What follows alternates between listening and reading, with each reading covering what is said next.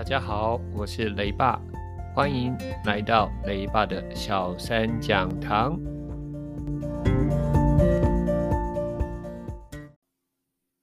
今天我们复习的是翰林数学第二课公升与毫升。相信大家算了那么多公升与毫升的相加减，甚至还有乘法，对公升与毫升的换算绝对不陌生。但是呢，雷爸还是要给你四点小提醒。第一点，请你务必看清楚每一题要你回答的是几毫升还是几公升几毫升。一旦问你的是几毫升，请你把题目里面所有的数字单位换算成毫升，再做相加减。同样，如果问你的答案是要回答几公升几毫升，请务必把数字通通换成几公升几毫升的单位，再做加减，这样才不会算错。第二个要注意公升与毫升的换算。我们知道一公升等于一千毫升，但是呢，有一种题目会让你形成一种错觉，比如说。六公升六毫升，请问是几毫升？答案是六千零六毫升。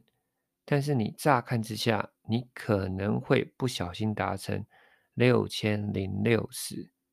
错，请你务必在六公升上面标记六千，在六毫升上面标记六。当你视觉看到了六千跟六这两个数字，那么你自然就会相加出六千零六的正确答案。第三个要注意的是容量的刻度，它会画些像量杯啊，还有那些诶像方块一样的那些度量单、度量的那些容器。那上面会标注它的水呀、啊，放进水的刻度。它要你回答是几毫升，或是几公升几毫升都没有关系，请你务必看清楚那个线是在什么刻度上。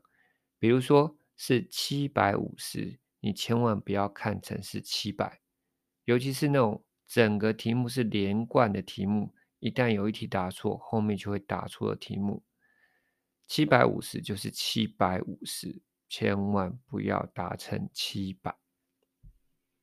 最后一个是，明天千万要记得带空白的计算纸，因为试卷的题目很多，可能你没有地方让你好好的计算。准备好，慢慢算，才不会出错。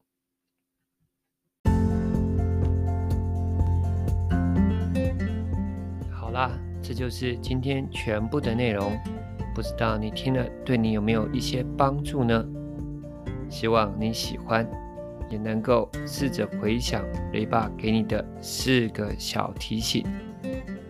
雷爸的小三讲堂我们下次再见喽拜拜。